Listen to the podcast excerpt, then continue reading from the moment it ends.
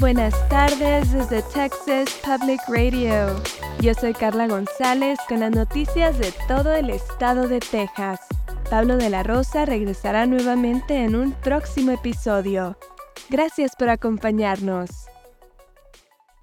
El estado de Texas se negó a cumplir con la demanda del Departamento de Seguridad Nacional, o DHS, de permitir que la patrulla fronteriza de Estados Unidos ingrese a un parque de la ciudad en Eagle Pass a lo largo del Río Grande que fue tomado por el Departamento Militar de Texas.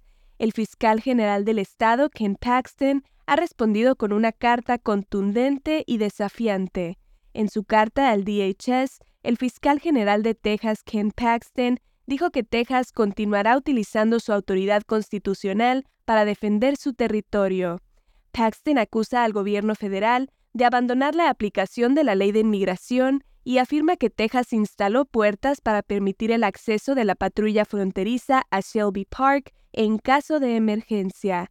Los republicanos sostienen que el uso completamente legal de la libertad condicional por parte de Biden para permitir que algunos migrantes permanezcan en el país constituye una frontera abierta. Sin embargo, el gobierno federal continúa deportando a migrantes que no califican para asilo o para los programas de libertad condicional designados para países específicos que experimentan dificultades masivas.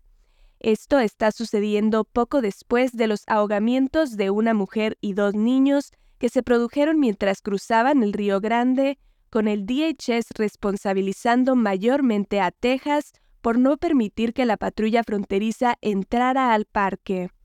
Paxton culpó al DHS por las muertes y mantiene que nunca se le negó el acceso a la patrulla fronteriza para responder a una emergencia médica. La congresista de Texas, Verónica Escobar, dice que el estado de Texas y el gobernador Greg Abbott están tratando de engañar al público sobre las circunstancias que llevaron a las muertes de una mujer migrante y sus dos hijos en Eagle Pass el viernes por la noche. Abbott y otros republicanos señalaron un informe presentado ante la Corte Suprema que decía que los tres migrantes ya habían sido recuperados por las autoridades mexicanas en el momento en que la militar de Texas negó por primera vez el acceso a CBP. Greg Abbott dijo en la red social X, antes conocida como Twitter, que los medios de comunicación estaban buscando a quién culpar y dijo que las muertes fueron causadas por lo que él llamó el imán fronterizo de Biden. Sin embargo, aunque los republicanos y el Departamento de Seguridad Pública de Texas se enfocaron en los detalles sobre la hora de las muertes, no mencionaron que otros dos migrantes aún estaban en peligro en el momento en que CBP solicitó acceso. La representante demócrata de El Paso, Verónica Escobar, dijo en una conferencia telefónica que el mensaje no incluyó un informe completo de la situación.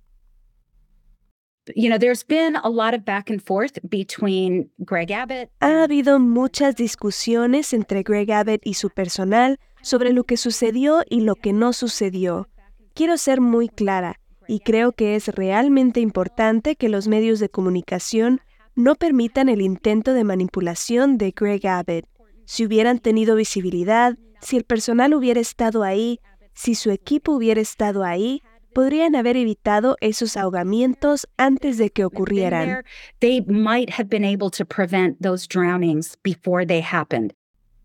El Departamento Militar de Texas retiró el equipo de vigilancia de CBP que pudo haber sido útil para prevenir los ahogamientos cuando tomó el control de Shelby Park en Eagle Pass la semana pasada. SpaceX está buscando más de 40 acres de tierra en un parque estatal de Texas para expandir sus instalaciones en Boca Chica Beach.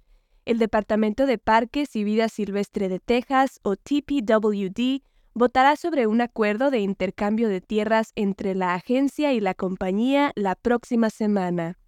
SpaceX está ofreciendo 477 acres de tierra del Refugio Nacional de Vida Silvestre de Laguna Atascosa, cerca de Port Isabel. A cambio, la compañía quiere 43 acres repartidos en el Parque Estatal de Boca Chica, algunos de los cuales están junto a la plataforma de lanzamiento Starship de la compañía. no está claro si SpaceX es dueño de la tierra que está tratando de intercambiar. El personal de TPWD recomienda el intercambio de tierras, diciendo que proporcionaría un aumento en las actividades recreativas para el público. TPWD está aceptando comentarios públicos sobre el intercambio hasta el 24 de enero, un día antes de la votación. Un tribunal federal de apelaciones reconsiderará si Texas puede mantener la barrera flotante que instaló en el Río Grande el año pasado. El Tribunal de Apelaciones del Quinto Circuito anunció el miércoles que volverá a escuchar la disputa entre la administración de Biden y el estado de Texas en mayo. El verano pasado, el gobernador Greg Abbott ordenó la colocación de boyas flotantes en el Río Grande cerca de Eagle Pass como parte de la misión de seguridad fronteriza del estado llamada Operation Lone Star.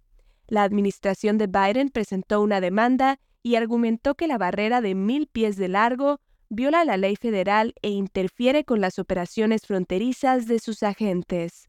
El mes pasado, un panel de jueces del Quinto Circuito confirmó un fallo de un tribunal inferior que ordenaba quitar la barrera, pero el Estado pidió a todos los miembros del Tribunal de Apelaciones reconsiderar esa decisión. Esto ha sido TPR Noticias al Día. Siga nuestro canal en YouTube o Facebook para no perderse ninguna historia. Desde el Valle del Río Grande para Texas Public Radio, yo soy Carla González. Con el equipo de investigación especial más grande de Texas, hemos recuperado más de 13 y medio millones de dólares, protegiendo a negocios como el suyo. Somos un socio luchando contra el fraude en la compensación para trabajadores.